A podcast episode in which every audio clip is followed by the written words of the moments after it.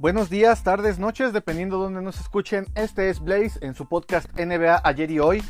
Eh, muchas gracias por eh, la respuesta que hemos ido teniendo eh, en los podcasts anteriores junto con Mike DMC y Gabito Herrera. Así, han sido pasos lentos pero seguros, sin prisa, sin pausa. Entonces, pues agradecemos mucho que nos sigan escuchando, que sigan disfrutando este, este podcast que hacemos pues más que nada por, por amor al básquetbol, por amor al, arte, por el, por el, gusto que tuvimos de, disfrutar épocas anteriores y para aquellos que todavía nos, gusta eh, seguir viendo la NBA, pues también es eh, un espacio donde podemos escuchar, compartir y también comentar. Eh, recuerden que pueden enviarnos mensajes, pues básicamente a, a, nuestros contactos personales, Mike DMC, al contacto de Gabito Herrera, al mío. Y en esta ocasión yo quiero comentar una, pequeña reflexión eh, respecto al tema de los super equipos. El tema de los super equipos es un, es un, es un concepto que yo ya no lo entiendo tan firme. Es decir, eh, hablando de los temas más recientes. El año pasado se hizo un equipo eh, bastante importante con Blake Griffin, Kevin Durant, James Harden, Kyrie Irving, todavía por ahí como reserva de Andre Jordan en los New Jersey Nets. Y se esperaba que fueran eh, el equipo campeón de la NBA eh, en la temporada que acaba de terminar. Y bueno, el resultado es más que evidente. Fueron eliminados por los Bucks eh, en playoffs para, bueno, en este caso Giannis Antetokounmpo junto con Drew Holiday y junto con PJ Tucker. también con una una gran ayuda de Chris Middleton. Fundamental, Chris Middleton, no nada más ayuda, fue fundamental en, en, la, en el campeonato, en la obtención del campeonato. Y no necesariamente está considerado como un super equipo. Mucha gente dice que eh, Middleton y Holiday no son superestrellas. Eh, PJ Tucker, por consiguiente, no sería considerado un, un superestrella de la NBA. Pero, ¿qué los hace superestrellas? Acuérdense que ya eh, en alguna ocasión eh, puse a consideración de ustedes el tema. PJ Tucker es una persona que si bien no es el jugador número 5, ni el número 10, ni es un top 30 en la NBA, creo yo, eh, pues finalmente también aporta y aporta también eh, imagen, porque finalmente PJ Tucker es un, es un conocido, conocido coleccionista de Sneaker Game, incluso él estrenó los, los tenis de Giannis Antetokounmpo antes que el mismo Giannis, ¿no? Por sus contactos en las marcas y todo esto. Es alguien importante, alguien que aporta. Chris Middleton, no considerarlo superestrella, por favor, con los resultados que hemos visto. Y no es únicamente en este año. Chris Middleton se le veía tal cual como el, el, compañero de Giannis desde, desde la temporada incluso anterior que estuvo bastante cortada. Eh, Drew Holiday con, como uno de los mejores defensivos no podemos decir que no son un equipo de estrellas y no podemos decir que no es eh, Milwaukee Bucks un super equipo.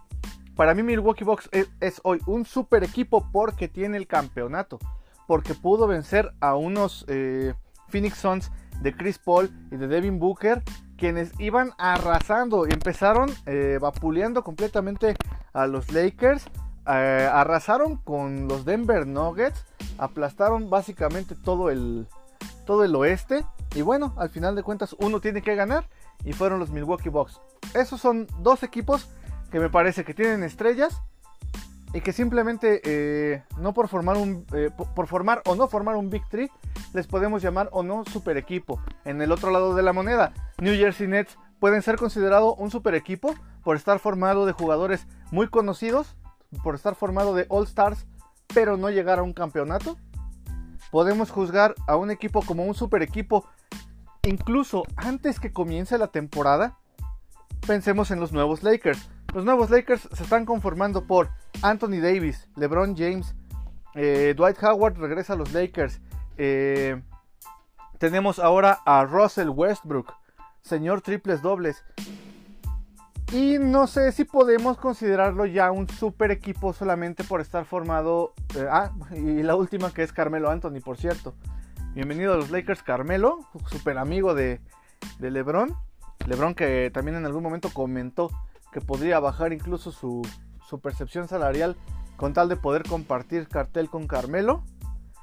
Eh, no podemos decir que es un super equipo hasta que no demuestren serlo.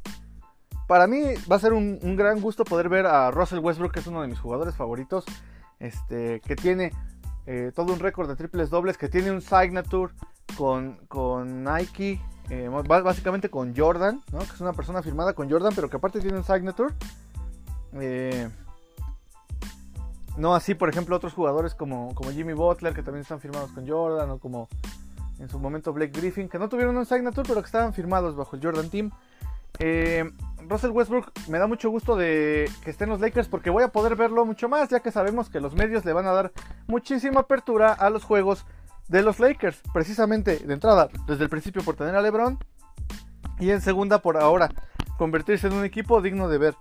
¿Qué va a pasar con los Lakers? ¿Se va a volver a lesionar Anthony Davis? Vamos a tener eh, lesiones eh, con Carmelo. LeBron va a volver a lesionarse.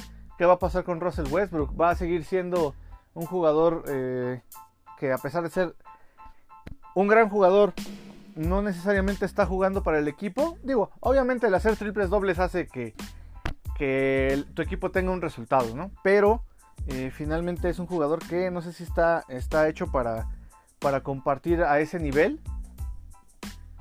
¿Qué va a pasar entonces con Lakers? ¿Qué pasa si no pasan de segunda ronda? ¿Qué pasa si se encuentran ahora sí con unos New Jersey Nets en el otro lado, donde estén todos sanos, donde todos estén jugando todo el tiempo y donde por fin se entiendan. ¿Qué va a pasar con los Lakers? Si eh, de nueva cuenta se enfrentan a unos eh, recargados eh, Phoenix Suns, ¿qué va a pasar si se enfrentan a unos Nuggets donde ojalá pudiéramos ya tener de regreso a Jamal Murray?